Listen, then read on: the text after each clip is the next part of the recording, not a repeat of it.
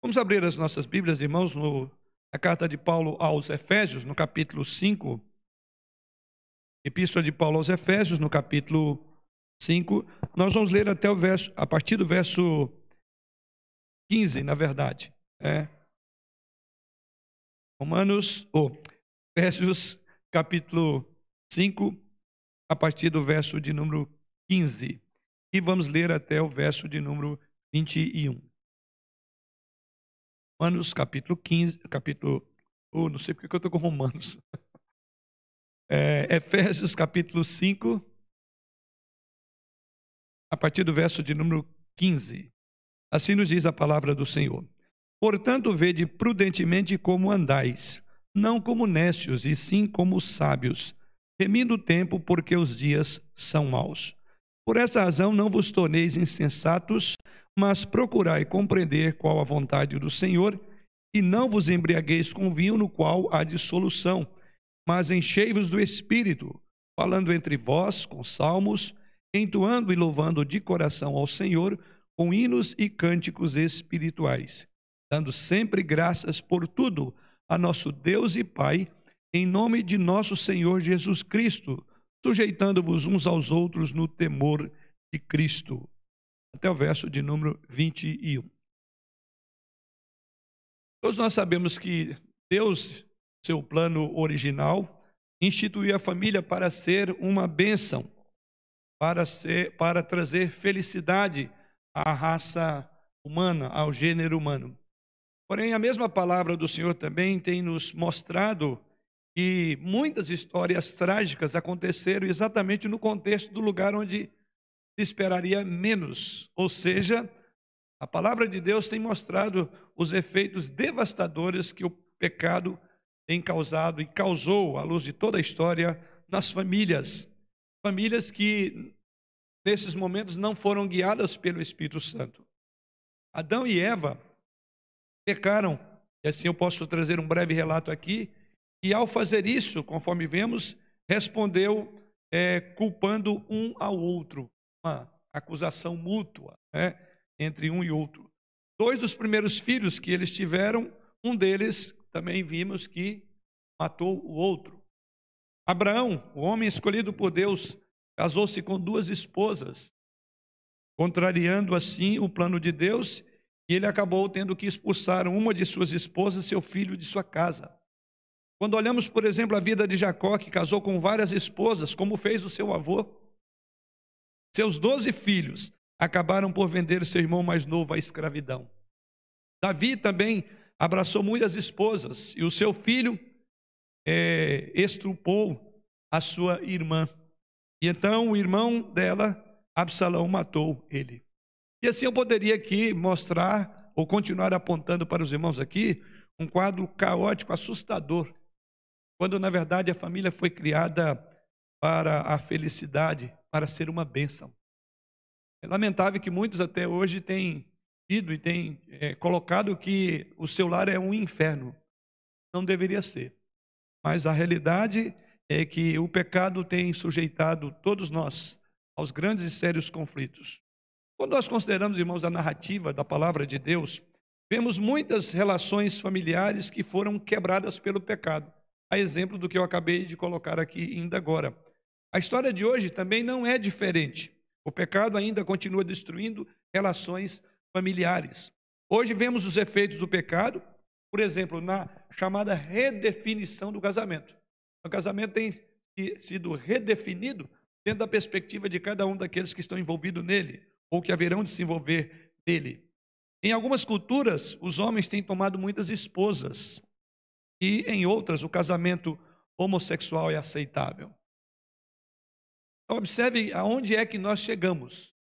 E a pergunta é: por que, que as coisas acontecem assim? Até onde nós vamos com a questão da família? Qual é o projeto de Deus para a família? Como podemos ter os relacionamentos que Deus quer que tenhamos? As relações que temos com a nossa família, elas refletem de forma adequada a posição que nós temos em Cristo, a nossa posição celestial? Eu espero que com estudo desta manhã, que se desdobrará também no próximo domingo, tendo vez que estamos aí no mês do lar, então os nossos temas vão estar voltados exatamente para esse texto. Hoje eu quero dar, por assim dizer, uma palavra preliminar para que depois venhamos a trabalhar cada um dos tópicos que vão envolver as relações marido e mulher, pais e filhos. Sendo assim, o apóstolo Paulo, em Colossenses capítulo 3, ele disse que o relacionamento que a pessoa deve ter com Cristo, ou o nosso relacionamento com Cristo, deve de alguma forma afetar, né? deve é, tocar todas as outras áreas da nossa vida. E ele afirma ali que, uma vez que fomos ressuscitados com Cristo, que os nossos corações, a nossa vida deve também estar focada nas coisas do alto, onde Cristo vive. Colossenses capítulo 3, versículo 1. Esta posição em Cristo, segundo Paulo, e é o princípio bíblico, ela então deve mudar radicalmente. Ela é a base, ela é o fundamento para uma estrutura familiar saudável, uma estrutura familiar que passe por esses percalços, como os descritos até aqui nesses exemplos, porque foram famílias que naquele contexto não estavam sendo guiadas pelo Espírito Santo, ou não deixaram se guiar pelo Espírito Santo. Então, esse é o ponto a se considerar, né? Como uma vida de fé, guiada pela fé, afetará a minha vida. Então, a nossa relação de vida cristã determinará o nosso procedimento, nosso comportamento na vida familiar. E no estudo desta manhã, nós veremos as responsabilidades dos membros da família dentro do plano original de Deus, porque foi assim que eu introduzi a nossa fala, né? No plano original de Deus, Deus criou a família para ser uma bênção e para a felicidade. Então, dentro do plano original de Deus, vem então o nosso tópico, né? Dentro do plano original de Deus, é, nós temos uma ação ou temos uma, uma cultura, um princípio que deve estar fundamentado nas escrituras bíblicas. Veremos então as implicações de uma vida familiar dirigida pelo Espírito Santo, que é o tema desta manhã. Vida familiar dirigida pelo Espírito Santo. E esse tópico, esse tema grande, né, nós vamos dividir em três etapas. Né? A primeira, que é a de hoje, vamos falar uma introdução geral ao tema e vamos falar sobre a vida familiar ideal, que só é possível no contexto do Espírito Santo. Depois,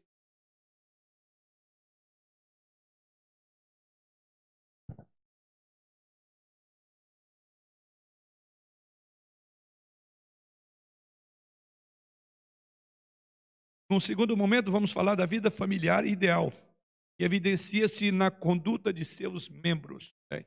Então, nesse próximo ou no último tópico, nós então vamos abordar exatamente as relações pais e filhos, esposo e esposas, assim por diante. Então, nesta manhã, ou neste domingo, eu quero então abordar sobre a vida familiar ideal só é possível no contexto do Espírito Santo.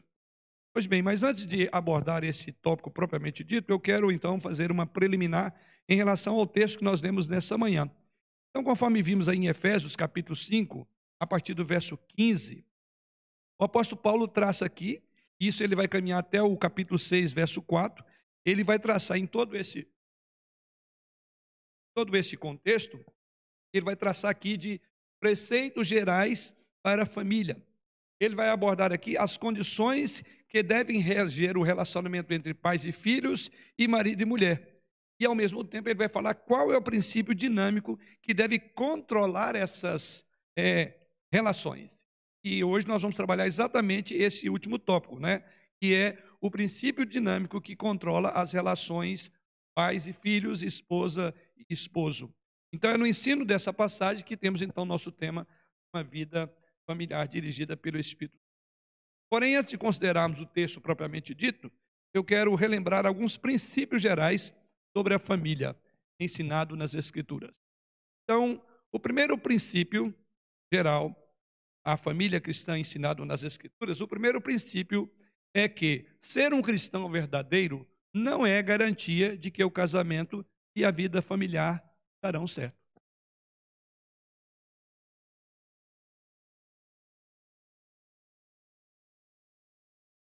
Esse é um princípio elementar quando se trata é, de família. Ou seja, é, não temos, por assim dizer, em função de sermos crente, uma garantia de que tudo vai dar certo. Aliás, as referências que famílias que eu coloquei aqui não era nenhuma família ímpia. É, nós falamos de Abraão, falamos aqui de, dos filhos de Davi, falamos do próprio Davi, enfim, todos eram pessoas tementes a Deus, eram filhos da aliança. Aqui nós estamos falando da família da aliança. Então, esse é o ponto a se destacar primordialmente. Né? Infelizmente, algumas igrejas estão comprometidas com a teologia da prosperidade têm feito promessas para o casamento que não encontramos nas Escrituras, ou que vão além das Escrituras. Ou seja, essas igrejas ensinam que se você fizer determinados votos, até mesmo cumprir alguns ritos, né, ou rituais estipulados segundo ela, então o problema de relacionamento do seu cônjuge ou com seus filhos não existirá mais. Essa é uma questão lamentável. Promete, eu diria que é soluções fáceis, né? Venha, faça determinada coisa, cumpra determinado rito, é, cumpra determinada promessa, faça uma oração X ou Y, e assim você não terá mais problema na vida familiar.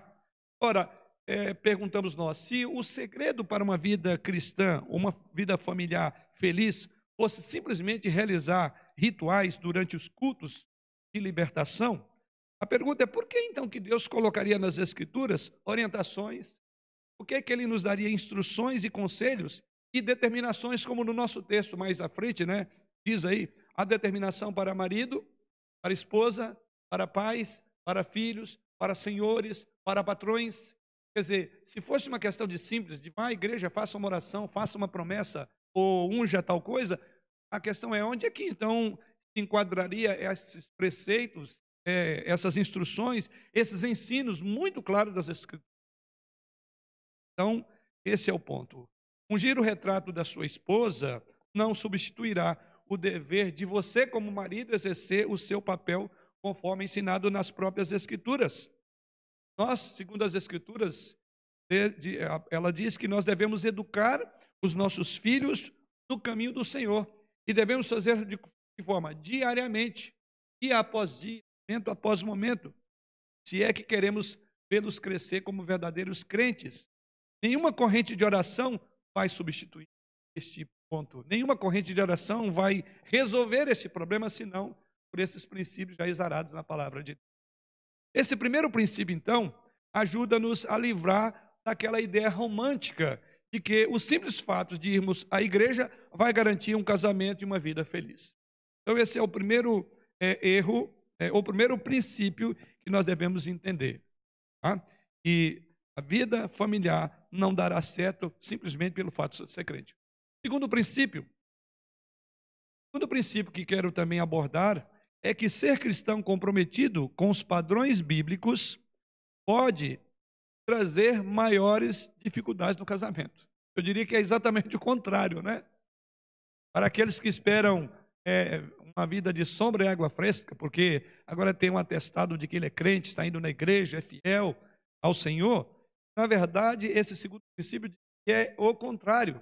E por que, que nós afirmamos que, os, como crente comprometido com os padrões bíblicos, o seu casamento pode ser mais difícil ou pode trazer mais é, dificuldades? Porque aquele que teme a Deus e ama a sua palavra, certamente vai descobrir frequentemente que não é fácil obedecer às orientações de Deus a respeito do casamento e da família. É fácil maridos amarem suas mulheres como Cristo amou a igreja? O que, os irmãos acham? Não é. Mulheres é, são, é fácil obedecer né? ou ser submissa aos maridos?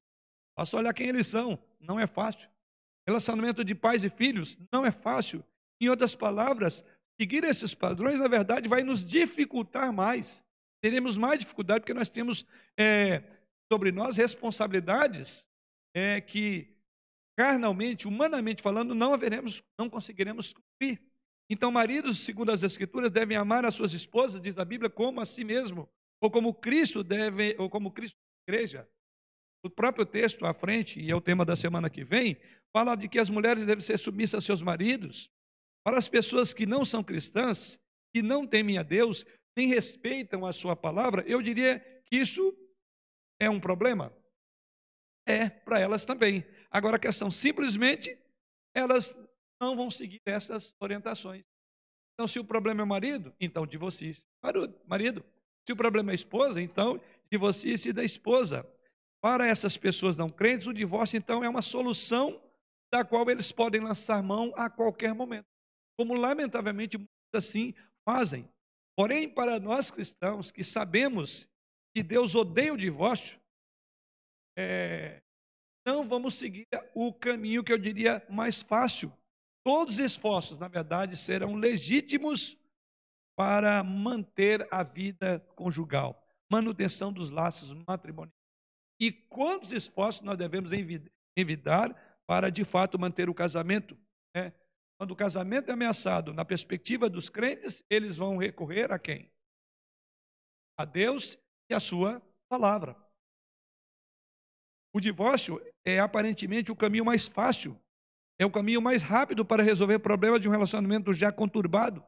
No entanto, na perspectiva dos cristãos, eles devem seguir, né, isso o mais longo e possível, mais difícil aprendizado, que vai envolver quebrantamento, renúncia e reconciliação. Daí porque esse segundo princípio é de que, de fato, as dificuldades serão ainda maior.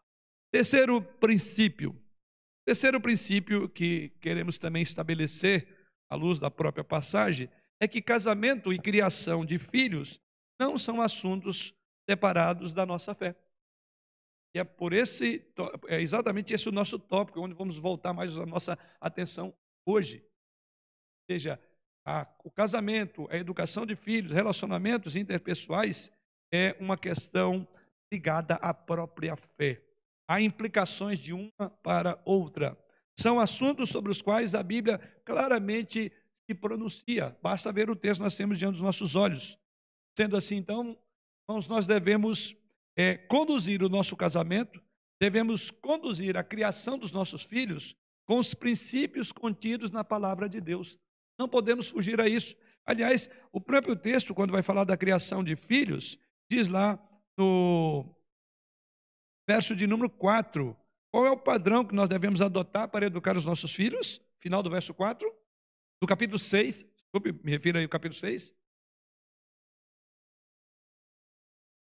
Exatamente, quer dizer, não é segundo a minha visão, não é segundo o meu achômetro, né? ou um consenso entre esposa e esposa, mas criar a disciplina e a administração do Senhor. Então, observe que vida cristã, é, casamentos estão ligados ao outro. Né? A nossa fé vai dizer muito, vai, vai, a, vai tratar muito sobre a questão dos princípios na palavra de Deus. Nós temos, lamentavelmente, a tendência de compartilhar a nossa vida em várias áreas. E uma delas é tentar com, isolar, por exemplo, a nossa religião da nossa vida prática. Mas não é à toa que Tiago diz que nós devemos estar atentos para não sermos o quê? Ouvintes negligentes, mas operosos praticantes. Ou seja, aquilo que ouvimos, aquilo que aprendemos à luz das Escrituras, deve ser o nosso modo de viver, de pensar, de agir. Muitas vezes nós temos orientado, e devemos confessar isso, né? temos orientado a nossa família segundo a razão humana. Temos nos guiado por práticas da sociedade moderna. Aliás, semana passada concluí um tópico sobre a questão da ética contemporânea e a ética bíblica. Então, muitas vezes temos guiado pelo, pelo lugar comum, né, por onde as pessoas geralmente julgam ser o ideal então, temos seguido muitas vezes a sabedoria humana, a sabedoria carnal, como fazem as pessoas sem Deus. Portanto, as regras práticas para o casamento e a família, como aqui encontramos aqui é, no texto lido, que começa aí no versículo, na verdade, 18 e vai para o capítulo 6, verso 4. Então, o que observamos é que não devem ser dissociadas da doutrina em geral. Isso tem tudo a ver, é uma, é, uma, é uma consequência de uma doutrina saudável é exatamente uma prática dessa doutrina. Ou seja, não devemos cair naquela falácia de tentar separar vida cristã da teologia ou vista.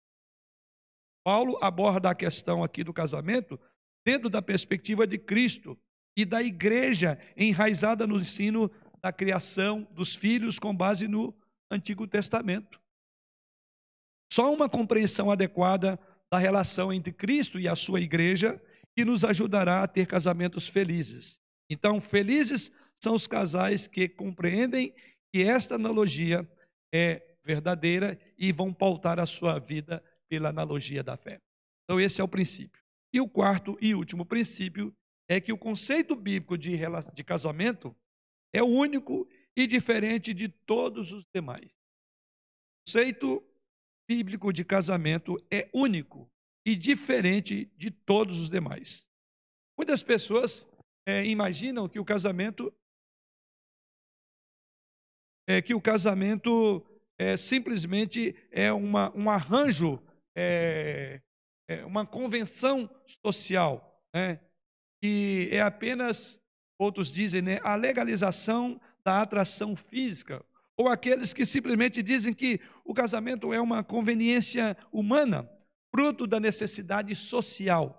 Porém, quando nós olhamos o casamento à luz das Escrituras, entendemos que o casamento é uma instituição divina, porque foi Deus quem originou, foi algo criado, foi algo ordenado por Deus para a raça humana.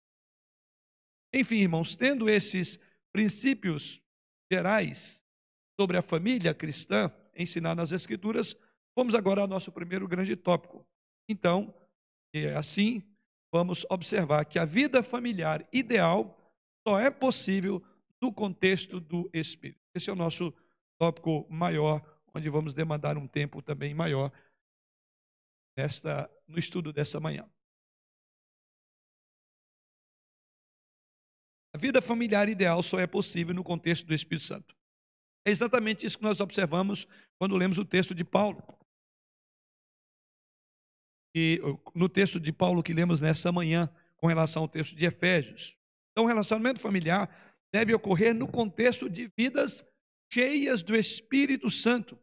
Na passagem que lemos aos irmãos, Paulo instrui, na sequência aí, ou seja, a partir do verso 22 em diante, ele instrui os maridos depois ele fala às mulheres, depois ele fala aos pais e filhos sobre os deveres mútuos, e depois de passar essas instruções, ele diz que isso tudo está ligado, ou ele linka todas essas instruções àquilo que é dito no texto que lemos nesta manhã, particularmente o verso de número 18 do capítulo 5 de Efésios. E não vos embriagueis com vinho, no qual há dissolução, mas enchei-vos do Espírito. Essa é a palavra. Paulo tem em mente aqui a ideia de que esses princípios devem se concretizar em meio a um ambiente profundamente espiritual. Daí porque ele diz, é nesse contexto de encheios do Espírito que se dará a relação de pais e filhos, esposa e esposos. A dinâmica da vida familiar, na visão de Paulo, uma dinâmica sólida, uma dinâmica feliz, é uma dinâmica do Espírito Santo. Existem diversas evidências que ah, nos levam a confirmar isso, conforme o próprio texto. A primeira é que essa passagem, onde Paulo fala dos deveres de pais e filhos, ela é precedida e controlada pelo imperativo do versículo de número é, 18. Veja bem, ele diz: E não vos embriagueis com vinho, no qual há solução.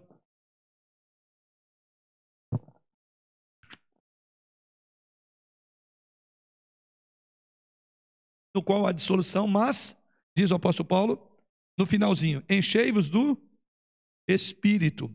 Ou seja, após essa ordem, vem então algumas exortações. Paulo vai dar aí algumas orientações práticas acerca do casamento e da família. Então, a relação entre essas duas partes é, tem muitas vezes passado desapercebida a muitas pessoas. Que partes? O encheio do espírito com uma vida familiar. E uma das razões por que isso ocorre é que muitos de nós, ao ler o texto, por vezes somos é, levados pela própria maneira como o texto ficou, sendo, ficou dividido, somos levados a erro. E qual é o erro que muitas vezes cometemos? É, os irmãos observam que quando ele fala no verso de número 21, sujeitando-vos sujeitando uns aos outros no temor de Cristo, na nossa Bíblia, e eu creio que é semelhante à dos irmãos aí, você vai ver que entra um novo, como um novo tópico, não é? Tem uma, uma expressão em negrita aí, o lar cristão, marido e mulher, e depois lá no capítulo 6 tem outro títulozinho que antecede o capítulo 6, que é o lar cristão, filhos e pais. Na verdade, isso aqui é um texto só. O assunto é o mesmo. E esse talvez seja um dos problemas, né? Porque muitos de nós passa desapercebido que há uma conexão de vida cheia do Espírito Santo com os papéis de marido e mulher, pais e filhos, patrões e empregados. Porque a maioria das versões em português, e esse é o nosso caso aqui, após o versículo 21 traz esse título aí. Ou seja, há aqui uma descontinuidade a propósito do título.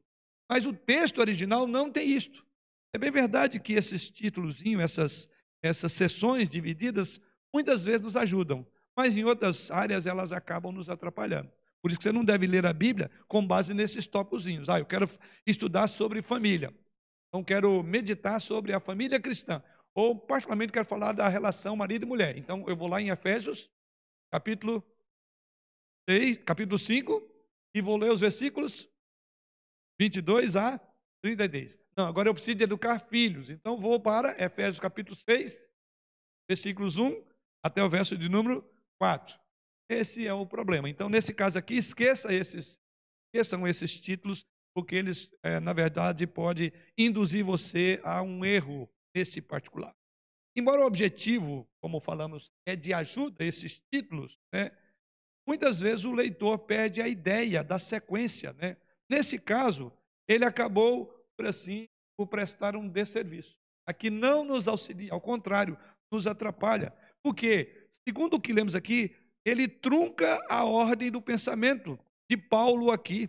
Ele interrompe, porque há uma continuidade para o assunto. Quem lê fica com a impressão de que Paulo acabou de falar sobre o Espírito Santo no versículo de número 21. É isso? Ele vem falando de uma vida cheia do Espírito Santo até o verso 21. Veja, tanto é que ele diz lá, no verso de número 19, falando entre vós com salmos e hinos, falando de uma vida cheia do Espírito Santo. Verso 18. Deixa eu começar pelo 18. E não vos embriagueis com vinho no qual há dissolução, mas encher do Espírito. Uma vida cheia do Espírito vai ser uma vida falando entre vós com salmos, entoando e louvando de coração ao Senhor, com hinos e cânticos espirituais, dando sempre graça por tudo a nosso Deus e Pai, em nome de nosso Senhor Jesus Cristo, sujeitando-vos aos outros no temor de Cristo. As mulheres sejam submissas ao seu marido. Como fica isso? Do jeito que está aqui, dá a impressão que o assunto sobre plenitude do Espírito Santo, vida cheia do Espírito Santo, é falar é, com salmos, hinos, dar sempre graças a Deus e etc. A vida cheia do Espírito Santo resume-se nisso, do jeito que está aqui. Correto? Correto no que diz respeito à estrutura do texto, né? O que nós temos aqui na mão. Mas, na verdade, é aí que está o problema. Então, quem lê tem a impressão que Paulo terminou de falar sobre vida plena do Espírito Santo no verso de número 21, e o verso 22 não tem nada a ver. Ou melhor, conforme está na nossa Bíblia, o verso 22 aqui, ele passa a falar de outro assunto completamente diferente. E qual é assunto completamente diferente? Família cristã. Dedo engano. Na realidade, Paulo não começa um novo assunto no versículo 22. Simplesmente ele está expandindo o que ele colocou nos versos 18 até o verso de número 21. Ou seja, é um desdobramento. Uma vida plena do Espírito não só será uma vida em que vamos é, entoar de coração ao Senhor, com hinos e cânticos espirituais, dar graças a Deus por tudo, ao nosso Deus e Pai, sujeitar uns aos outros, como, por exemplo, que as esposas devem sujeitar aos seus maridos, os maridos devem ter uma vida de sacrifício é, amando a esposa como Cristo amou a igreja, e assim por diante. Então, essa relação do texto ela é mais fácil ainda de perceber na língua original. Literalmente, no texto original, seria mais ou menos assim a transição de um versículo para o outro. É uma transição em termos de versículo, mas o assunto continua. No texto original seria assim, né? verso 21, sujeitando-vos uns aos outros no temor de Cristo, vírgula, as mulheres ao seu próprio marido, e assim por diante. Essa é a ideia do texto. Não seria nem ponto, é uma vírgula. Que tipo de sujeição? Ele então vai mostrar que uma vida plena do Espírito há uma subserviência ou há uma, uma relação de responsabilidade. E essa, essa relação de responsabilidade que o Espírito Santo impõe sobre a nossa vida deve se refletir na vida da esposa, sendo submissa aos maridos. E na vida do esposo, em relação à esposa, amando e cuidando dela. Dos pais, educando os filhos, não levando a pecar, não levando a ira. E dos filhos, sujeitando a autoridade, obedecendo e honrando os pais. Então, na verdade, há uma riqueza extraordinária aqui. Para explicar, vejamos então no verso 18. Paulo exorta os crentes dizendo: Enchei-vos do Espírito. A pergunta é: quais são os passos necessários para obedecer essa ordem? Quais são os passos necessários para ter uma vida cheia do Espírito Santo? A resposta vem a seguir. Ele diz: falando entre vós com salmos, entoando e louvando de coração ao Senhor, com hinos e cânticos espirituais, dando sempre graças por tudo a Deus e Pai, e assim por diante, sujeitando-vos uns aos outros no temor de Cristo, aí já entramos, né? E a última determinação significa que os cristãos devem é, acatar outro cristão que se encontra em posição de autoridade. Esse é o ponto, né?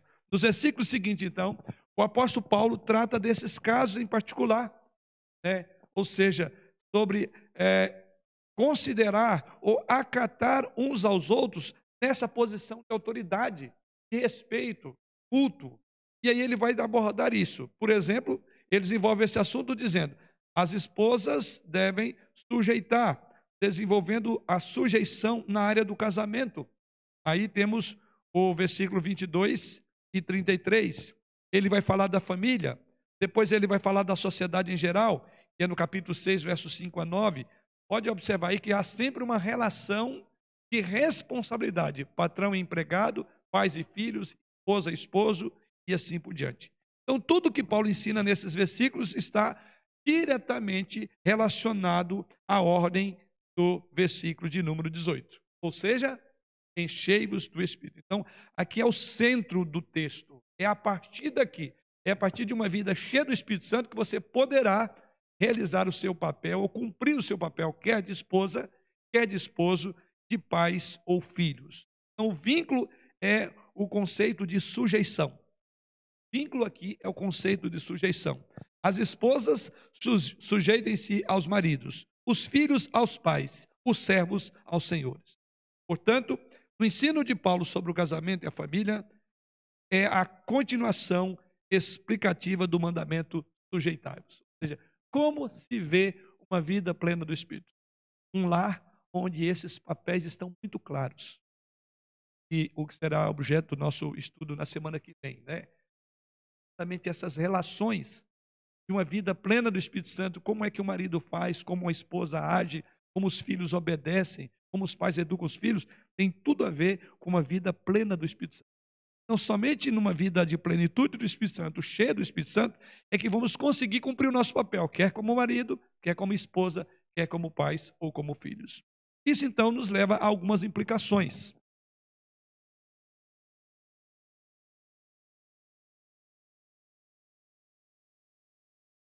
E a primeira implicação.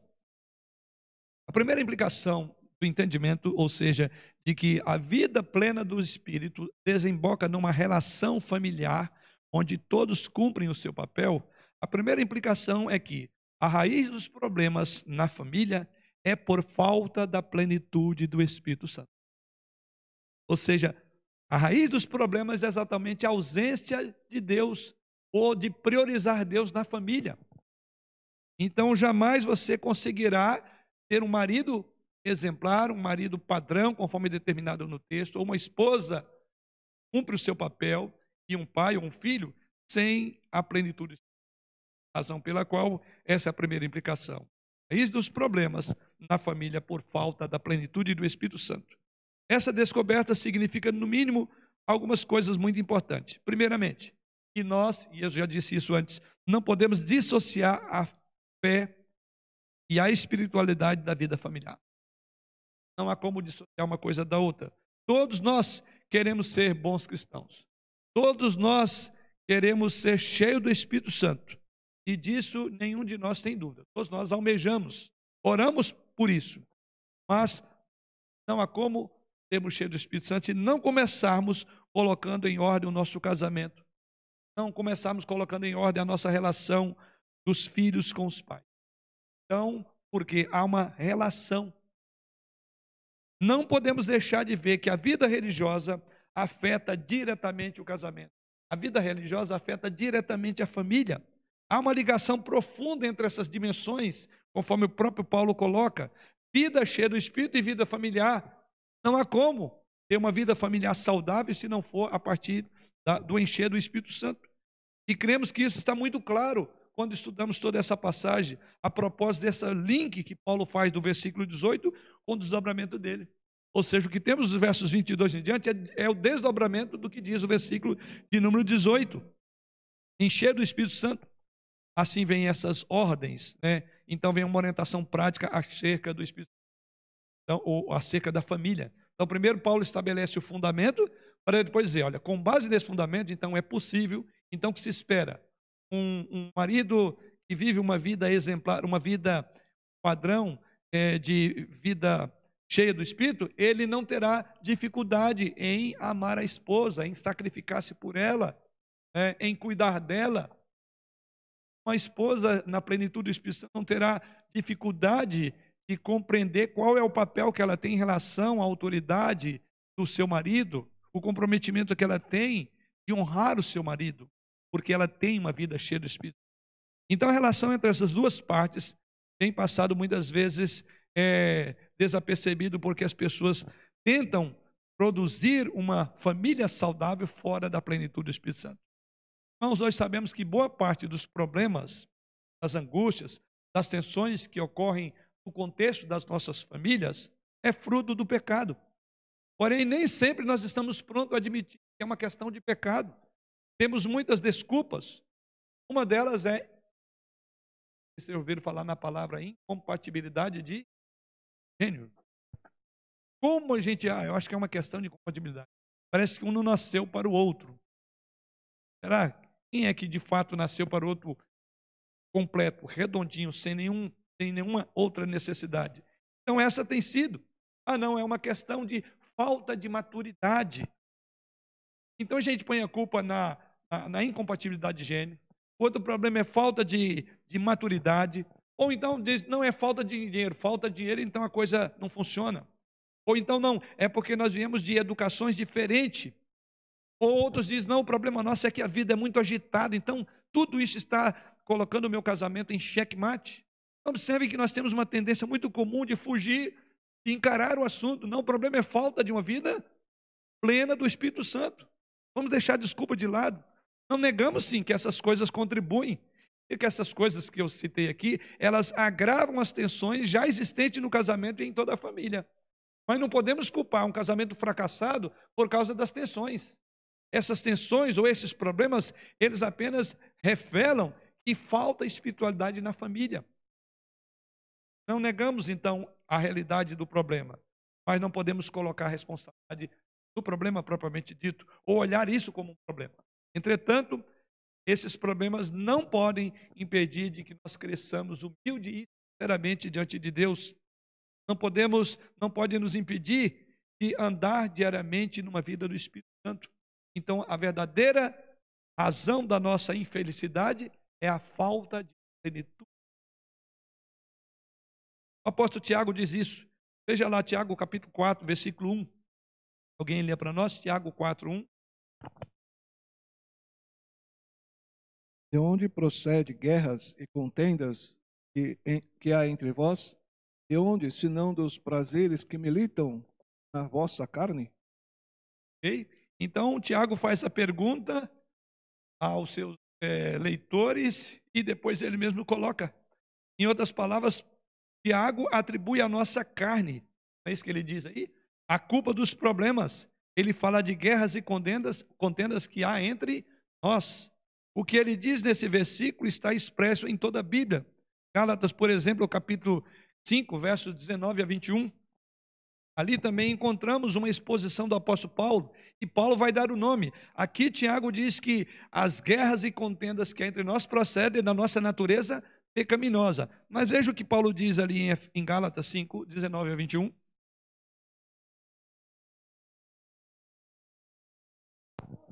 As obras da carne são conhecidas e são prostituição, impureza, lascívia, idolatria, feitiçaria, inimizades, porfias, ciúmes, ira, discórdias, dissensões, facções, invejas, bebedices, glutonarias e coisas semelhantes a estas, a respeito das quais eu vos declaro, como já outrora vos preveni, que não herdarão o reino de Deus os que tais coisas praticam.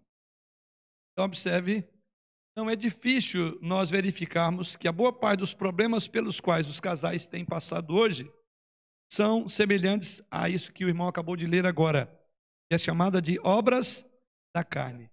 E Paulo enumera aqui, a começar de uma delas, que ele fala de prostituição, observe no texto que o irmão leu, prostituição, impureza, lascívia. Ou seja, Paulo usa aqui uma tríade de palavras gregas no sentido que é muito semelhante geral, incluindo infidelidade conjugal e toda sorte de aberração ou pecado na área sexual. Essa é a primeira tríade de palavra que Paulo diz.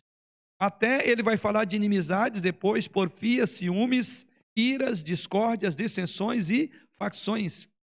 A mesma sensação hoje, irmãos, nós teríamos diante da lista que também Jesus Cristo fala das coisas que brotam no coração. Mateus capítulo 15, verso 18 e 19.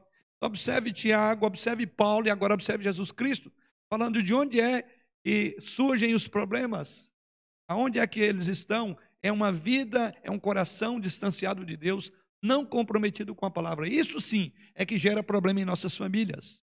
É a falta de uma vida na plenitude do Espírito. Mateus 15, 18 e 19.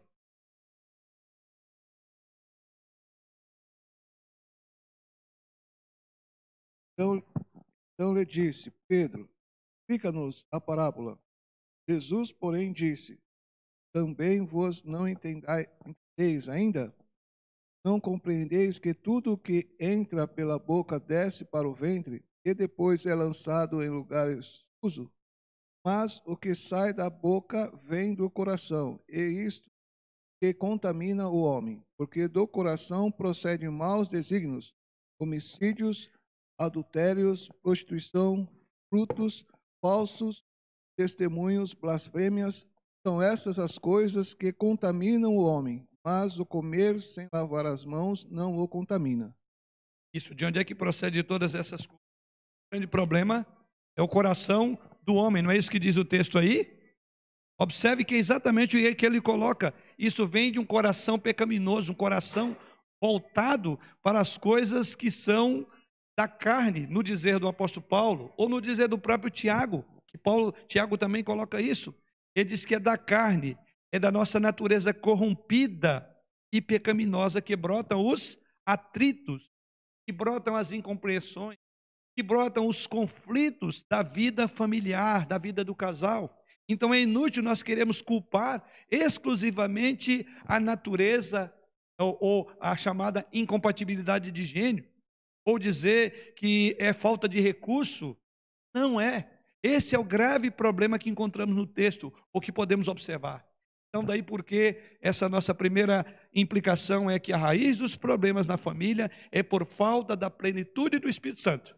Porque no dizer de Tiago, como lemos, Paulo e do próprio Jesus Cristo, o problema do coração é o coração do é, é aí onde todas as coisas estão. Então, se o nosso coração estiver em Deus, então não vamos querer usar uma desculpa dizendo que é um problema de incompatibilidade.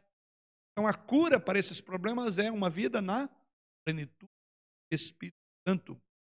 Vamos colocar o assunto de outra forma.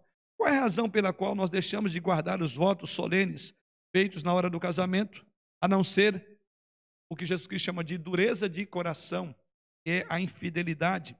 Um homem e uma mulher pleno exercício de suas faculdades mentais, comparece diante de Deus, diante do povo, de todo o povo, e afirmam, ou é, dão as seguintes afirmações, ou falam o seguinte um ao outro: Eu prometo ser fiel a você, eu prometo cuidar de você, eu prometo amá-lo, prometo assistir, cumprir o que for necessário para você é, ser uma pessoa é, que possa confiar em, na minha palavra. É assim que começa. Mas no mês seguinte, ele quebra a palavra. É incompatibilidade de gênio? Não, o problema deles é que eles eram incompatíveis. Eles até namoraram durante 10 anos, anos, não percebeu que tinha uma incompatibilidade. Mas depois que casa, aí tem aquela palavrinha mágica. Não, incompatibilidade, não dá mais. Eu acho que não tem nada a ver, nós não nascemos um com o outro. Não, não é incompatibilidade de gênero tem outro nome, chama carnalidade. São os termos que nós vimos até aqui, colocados por Jesus, por Paulo e por Tito. Isso tem outro nome, chama-se pecado. É a nossa natureza pecaminosa. Que são, por exemplo, as mentiras, o fingimento, o egoísmo, a busca dos próprios a rebeldia dos filhos, a revolta e a desobediência, senão fruto da carne. Então, essa é a razão pela qual muitas famílias não se sustentam, porque elas não vivem na plenitude do Espírito Santo e querem dar outra desculpa para dizer não deu certo, e esse era o problema. Essa é uma implicação bem séria no ensino de Paulo aqui em Efésios. É uma vida na plenitude do Espírito. Paulo vê aqui como expressão da vontade de Deus que desenvolve-se num relacionamento onde o Espírito Santo será considerado essencial, ou a plenitude do Espírito Santo. Então, a maior parte de nossos conflitos no casamento e de nossa, é de nossa atitude e de nossa atitude para com os cônjuges e filhos tem a ver com a rebeldia em viver longe dos padrões de espiritualidade, uma vida plena do Espírito. Mas vamos a uma segunda implicação desse princípio de vida cristã é, saudável com plenitude do Espírito Santo. E a segunda implicação é que educação e cultura não bastam para fazer um casamento feliz. Não bastam para fazer um casamento feliz. Ok? As chances de ocorrerem desavenças, sofrimentos, conflitos são maiores em um casamento onde um dos cônjuges não é comprometido com o evangelho. Não há dúvida disso. Por mais que ele ou ela seja uma pessoa educada, culta, experiente, é, falta-lhe a presença do Espírito Santo. Falta tudo. É, como Jesus Cristo afirma, né? O jovem rico achava que conseguia tudo, ele falta-lhe uma coisa: vai, vende tudo que tens, aos pobres. Ou seja, tenha Jesus como sua primazia. Às vezes nós olhamos hoje nas famílias e pensamos: nossa, mas tem gente tão educada, quer ele ou ela, e fala: oh, essa pessoa, inclusive, tem um padrão de conduta, parece que até melhor do que quem é crente. E é uma pessoa exemplar. Já vi muitas pessoas até com uma maneira de confortar-se né, em relação a esse casamento é, onde não crente. Então ele procura dizer: olha, mas afinal de olha, pastor, melhor do que igreja. É que, para efeito de, de um conforto e um consolo a si próprio, fique com essa mentalidade. E até reconhecemos, tem pessoas muito boas, mas o, o céu não é um local de pessoas boas. Não será. O céu é um local de pessoas o quê? Redidas. Pessoas que foram lavadas pelo sangue de Cristo. Pessoas boas, caridosas, necessariamente não irão para o céu, porque o céu não se compra em ser bom e caridoso. O céu só entra nele aquele que crê Jesus é Senhor. Porque o céu é um local de pessoas lavadas, é pessoas que reconheceram o seu pecado. Então, aqui, segundo, essa segunda aplicação é que a educação e cultura não bastam para fazer um casamento feliz. Não são poucos lares com pessoas educadas, com alta cultura, e que é um grave problema, porque elas não experimentaram a obra do Espírito Santo. Educação não resolve todos os problemas de seres humanos. Existem coisas que somente o Espírito Santo pode fazer. Educação, cultura, conhecimento são coisas boas e devem, quando possível, ser até adquiridas. Devemos lutar para ser educados, pessoas de bem, trabalhadoras, mas essas coisas não substituem o poder do Espírito Santo.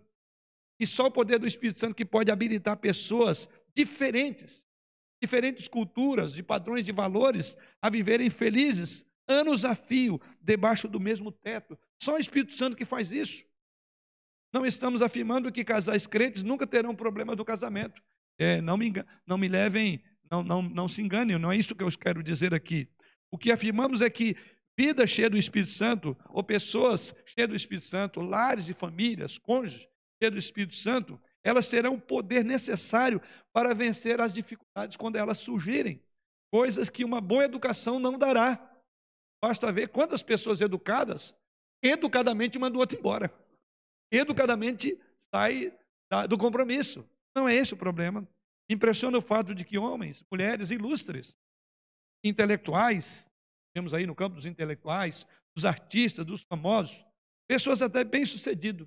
E o que me impressiona é que, com frequência, tem uma vida pessoal, afetiva, extremamente conturbada, passa por vários casamentos, vários divórcios, vários litígios, o conflito com os filhos.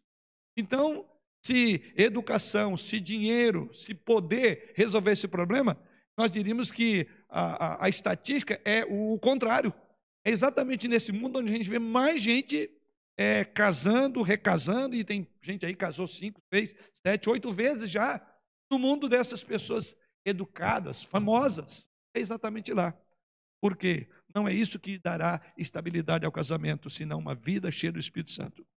Na autobiografia de um industrial chamado, um multimilionário americano chamado é, Paul Gentry, fundador de uma indústria petrolífera, ele refere-se aos seus cinco casamentos e cinco divórcios que ele teve. E a afirmação que ele faz depois de cinco casamentos, com cinco divórcios, é esta. Em resumo, diz ele, foram cinco fracassos.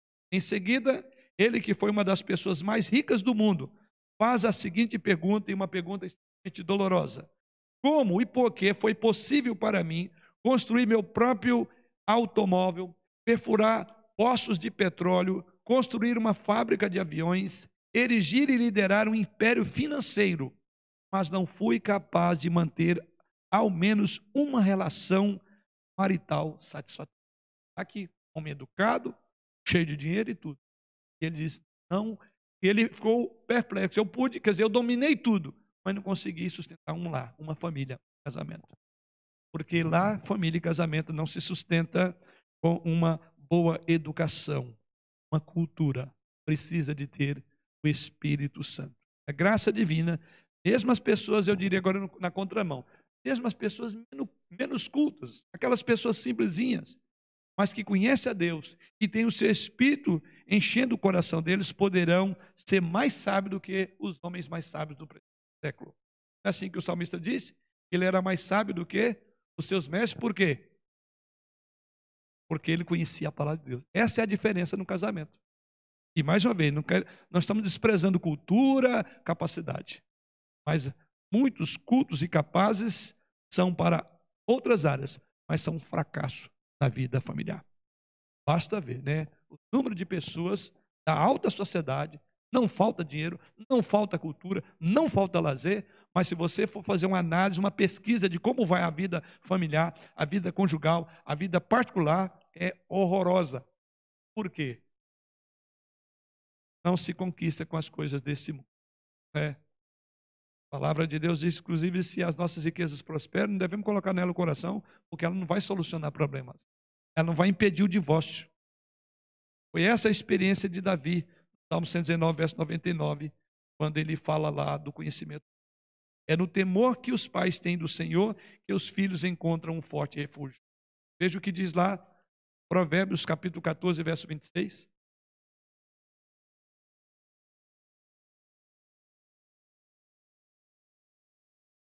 Provérbios 14, verso 26.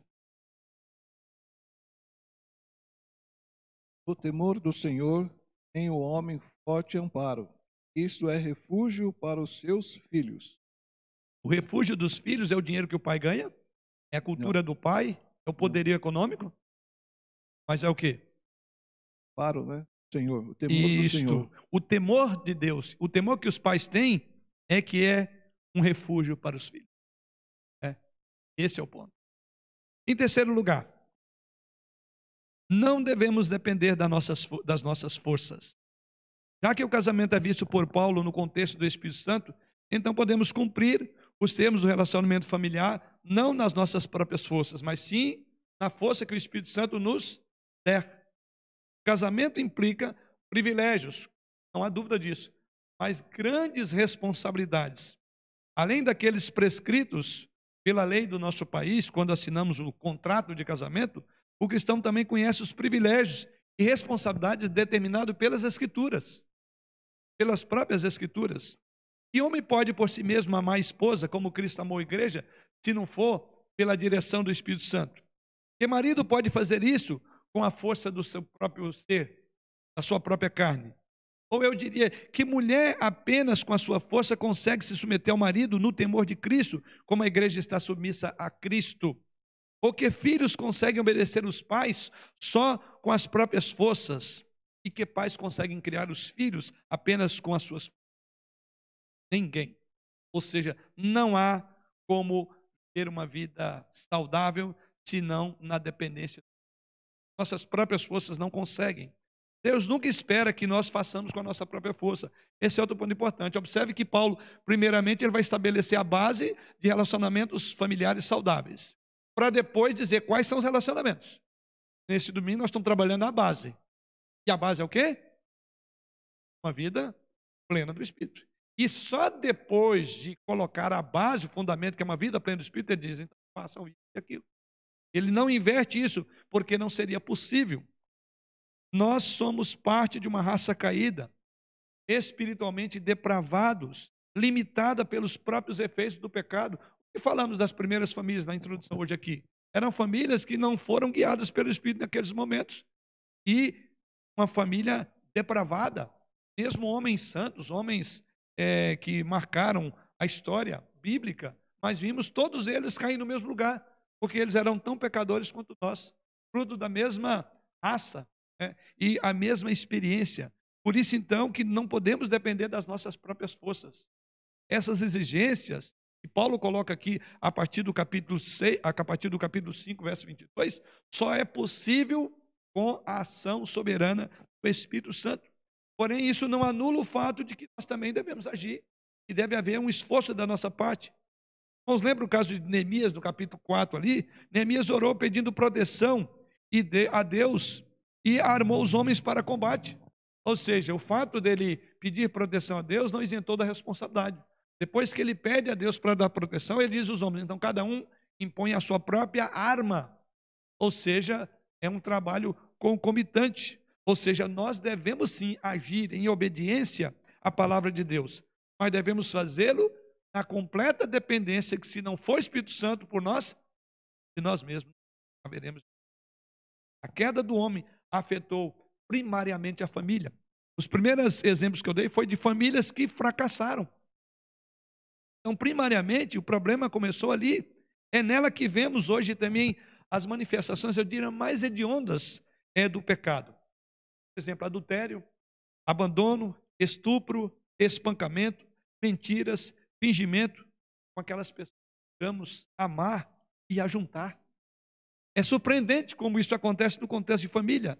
Então precisamos sim de pessoas cheias do Espírito Santo, precisamos de pessoas controladas pelo Espírito Santo, capacitadas pelo Espírito Santo para obedecerem a Deus que diz respeito à família. Consequentemente, ter um lar feliz significa não depender das nossas próprias forças, mas confiar no Senhor.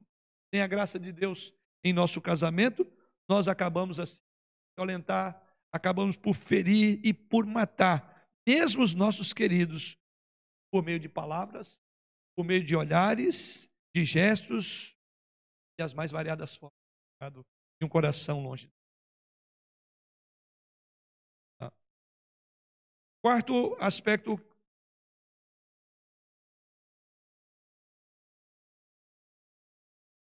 A quarta implicação é que espiritualidade e felicidade no lar. Há uma ligação entre essas coisas. Uma vida voltada para o nosso próprio coração traz aquelas, aquelas dores, aqueles sofrimentos. Por outro lado, em quarto lugar, a outra aplicação é que as nossa, a espiritualidade e felicidade no lar só podem vir a partir da ação do Espírito Santo. Ou seja, a vida do Espírito ela é adequada para o casamento. Então, ninguém quer ter um lar infeliz, Ninguém quer que o seu casamento seja um inferno, como alguns acabam afirmando. Nós queremos felicidade. E a felicidade tem a ver com a espiritualidade. Não existe felicidade fora da espiritualidade. É numa relação de, de relacionamento profundo com o Espírito Santo que as relações familiares serão felizes. Quem anda no Espírito tem vida controlada. Quem anda no Espírito não é uma pessoa dissoluta. Quem anda no Espírito não é uma pessoa desperdiçadora dos seus bens, mas é uma pessoa que se preocupa com os outros, é uma pessoa que é sensível à necessidade do outro. E com isso é que se importa, é, ou é isso que é a parte mais importante. É a preocupação com o outro. Mas uma pessoa cheia do Espírito Santo, ela é de fácil convívio. A palavra convívio aqui é uma palavra dos nossos dias, né? Pessoas têm dificuldade de conviver uns, umas com as outras. As pessoas sem Espírito Santo precisam de estimulantes. Ou seja, como eu posso conviver com essa pessoa? Se não for sob a direção do Espírito Santo, o que, é que ela vai buscar? Vamos lembrar aí, o que, que uma pessoa que não tem Espírito Santo quer controlar uma crise em casa, em casa, o não crente, o que, é que ele faz? Ele vai procurar estimulante. Bebida, esse é outro campo, né? Anestésicos para poder. Eu diria que a bebida é um tipo de anestésico para muitos homens nesta hora, ou até mulheres. Por que os homens vão para os bares? Por que os homens vão para os clubes? E lá a conversa só fica melhor depois de um aperitivo? É porque o álcool solta a língua. O álcool derribe, derruba as inibições essas pessoas, sob efeito do álcool, sentem-se à vontade e não conseguem ficar sem beber. E eles, então, para conviver com aquele problema, então bebem. Tem que beber para ser sociáveis. É por isso que nas festas é, dos, dos, dos não crentes, né, dos ímpios, elas são regadas com aperitivos. Porém, depois de algum tempo, o que acontece? Nessas mesmas festas, o álcool tem efeito contrário e as pessoas começam a se comportar verdadeiramente como são. Depois que vem, que passa isso, ou seja, elas começam a falar asneiras, fazem comentários indecentes, provocam umas às outras e por vezes até acaba em briga. Mas a espiritualidade é que é felicidade no lar. Nós não buscamos nessas coisas. Nós não precisamos de entorpecentes, de estimulantes, de anestésicos, bebidas. Lamentavelmente, quando vemos crentes procurando, através de medicação, uma maneira de, de é, lidar com a sua angústia, com o seu problema psicológico, e está olhando só para a psique, mas ele esquece que a sua psique está ligada integralmente à sua vida cristã. Ele não busca na palavra de Deus mas vai procurar alguém que possa dizer para ele ou falar para ele que um certo medicamento vai tirar aquela sensação de angústia no seu coração. Uma pessoa cheia do Espírito Santo, entretanto, é de fácil convívio, ela é alegre, ela é uma pessoa aberta, ela ama e ela procura o bem dos outros. Não há nada melhor para um casamento do que um alto nível de. Algumas orientações práticas.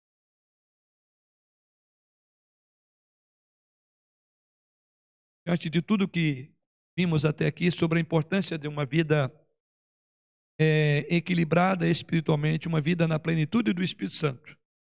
Que orientações práticas podemos ter a partir que aprendemos até aqui? Finalmente, como ser cheio do Espírito Santo? Gostaria de sugerir aqui três direções básicas né, para que, se você crê que realmente o seu casamento pode mudar.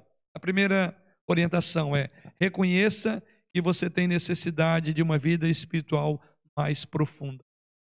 Reconheça que você tem necessidade de uma vida espiritual mais profunda. O Senhor Jesus Cristo disse uma certa vez, ali quando estava naquela festa dos judeus, texto lá de João capítulo 7, versos 37 e 38, Jesus Cristo, no último dia da festa dos judeus, levantou a sua voz e disse: Se alguém tem sede, venha a mim e beba. Quem crer em mim, como diz a Escritura, do seu interior fluirão rios de água viva. E nesse caso aqui, o próprio texto diz que ele se referia o quê? Ao Espírito Santo que ele receberiam. Então é isso que Jesus Cristo estava falando. Se alguém tem sede, e essa é a primeira coisa num contexto de uma vida familiar abençoada, é precisamos reconhecer que nós temos que ter sede de Deus. E Jesus Cristo diz que isso será satisfeito, porque diz: quem tem sede, venha e beba, não faltará. Ou seja, Deus estará sempre pronto a nos encher do seu espírito. Então, o primeiro passo é reconhecer que há uma profunda, uma extrema necessidade nossa. É conhecer que a causa das maiores atitudes errôneas para com o nosso cônjuge, dos nossos problemas que surgem, é a falta de fruto do Espírito Santo. É vida cristã, é Bíblia, é oração. Não então devemos culpar o cônjuge, não devemos culpar o temperamento, nem as circunstâncias, mas aceitar mansamente que você está vivendo fora da plenitude do Espírito Santo, e é por isso que os problemas se acumulam e se agravam. Então comece assim, reconheça humildemente diante de Deus que você precisa dele, que você precisa do Espírito Santo. Ouça a voz de Jesus Cristo, se alguém tem sede, venha e beba. Note que o Senhor Jesus Cristo, voltando ao nosso texto ali de João, capítulo 7, aqui citado, note que Jesus Cristo comparou a ação do Espírito Santo como um movimento de corrente de águas vivas. Ele diz: Quem tem sede, vem a mim. Como diz a Escritura, do seu interior, diz aí no final, fluirão rios de água viva. Ou seja, quando a água é derramada, ela escorre procurando os locais mais baixos. Não é a tendência normal das águas? Né? E assim elas vão encher aqueles vales e vão inundar toda aquela região. Então, essa é a sequência natural. Ela procura os locais mais baixos. Usando essa imagem, a água não sobe os montes. Assim também o Espírito Santo não vem encher corações altivos. O Espírito Santo não vem encher corações soberbos, corações orgulhosos, mas aqueles que estão profundamente quebrantados. Gostaria que você refletisse como você será cheio e como do seu interior poderão fluir rios de água viva. Se você vive nos lugares altos, a água não subirá. Assim também, coração altivo, soberbo, orgulhoso. Esse Deus existe. Você quer começar a se encher do Espírito? Comece dizendo a Deus: Senhor, a culpa é minha, perdoe-me, eu preciso. Outra orientação prática: ore pela plenitude do Espírito. Ore pela plenitude. Suplique a Deus. Senhor, dê-me do teu, mais do teu espírito, ou dê-me a plenitude do teu espírito.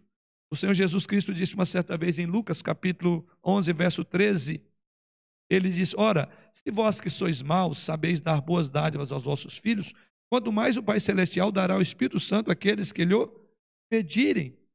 Objetivo, então, desta comparação feita por Jesus Cristo nesse contexto quando ele fala lá, pedi, dá-se-vos-á, buscai e acharei, no contexto, logo depois que ele ensina sobre a oração, note que Jesus Cristo ele diz que ele dará mais do seu espírito aos que lhe pedirem. Note aí que, segundo o evangelista Mateus, Jesus havia dito que o Pai daria coisas boas aos que lhe pedissem. Mateus capítulo 7, verso 11. E Lucas, aqui no texto que eu citei, ele especifica que Jesus referia especialmente ao Espírito Santo, que é o supremo bem. Ou seja, Deus está pronto a nos dar os dons, Deus está pronto a nos dar as graças pelo Espírito Santo. É claro que Deus poderia fazer que o seu Espírito atuasse de forma mais intensa em nós, sem que nós é, o pedíssemos, mas Ele determinou que buscaríamos essas coisas pela oração. É por isso que nós oramos, Senhor, dê-nos mais da plenitude do Teu Espírito. Terceiro e último aspecto. Terceira e última aplicação orientação prática. Reforme sua conduta. Você precisa reformar sua conduta, especialmente no que diz respeito a áreas familiares. Há certas atitudes que nós precisamos reformar em nossa família. Seja ela, peça perdão ao seu cônjuge, busque a graça de Deus para essa reforma tão necessária no seu casamento, na sua vida, nas suas relações. O Espírito Santo é dado aos que obedecem a uma vida de obediência, aos que andam querendo fazer a vontade divina. Então, nesse sentido, reforme a sua conduta. Deus estará pronto para ajudá-lo, para encorajá-lo a desenvolver aquilo que ele próprio requer de cada um de nós. Existem muitas pessoas solteiras que não querem se casar, acham que é só problema na vida num certo sentido, é melhor que casar com a pessoa errada. Não há dúvida. Mas se você é solteiro e se quer e quer se casar, essa pergunta é para você. Quanto a dimensão espiritual influencia a sua procura e a sua escolha? Quanto a dimensão espiritual influencia a procura da sua escolha? Quer dizer, você leva isso em consideração. É fundamental. E é impossível manter um casamento se não for com base na obediência à palavra de Deus. Pelo menos um casamento é para felicidade, não um inferno, como muitos acabam vendo no seu casamento. Você é uma jovem, está procurando um rapaz, vê certamente alguns pontos, você deve alistar, que deve ser bonito, elegante, sabe, de olhos de cor e coisas diferentes. O rapaz, às vezes, pode estar procurando moças que, de fato, sejam bonitas, na perspectiva, na visão, nos olhos, mas a pergunta é quanto a dimensão é importante para você. você tivesse que colocar é, critérios para a escolha de um cônjuge, qual você colocaria como o primeiro da sua? A beleza, a cultura, a procedência familiar, seja o que for? Ou você começaria, essa é uma moça que vive a plenitude do Espírito Santo? Você talvez é, possa pensar, bom, mas esse é um critério normal. Querendo dizer que você não vai procurar observar também a beleza, mas a Bíblia mostra que a beleza muitas vezes é enganosa. Né? Hoje em dia, os meios de comunicação querem nos fazer acreditar que somente o que é bonito e agradável aos olhos traz felicidade. E não é verdade. Percebe-se mulheres muito bonitas casadas com homens horríveis e vice-versa, e vice-versa. E no entanto, nem por isso eu falo, mas como é que pode? Fulano foi casar com Beltrano como se aquilo fosse o padrão de. E aí, de repente, você fala, mas não é bem assim. Porque talvez você preferiria casar com uma pessoa que não seja tão bela aos olhos, mas que tem um coração rico. Aliás, será o tema desta noite. Essa questão. Olha como ah, é descrita a mulher, como é descrito em Provérbios 31, 30. Enganosa é a graça, e vã a formosura. E a graça é enganosa e vã a formosura. Mas a mulher que teme o Senhor, esta será louvada. Aí você fala, eu não quero, não trocaria a minha vida conjugal, a minha esposa, o meu esposo, pela, pelo príncipe encantado, pelo artista, pelo famoso. Porque esses casamentos, aliás, se a beleza segurasse casamento, é, a gente veria exatamente o oposto, né?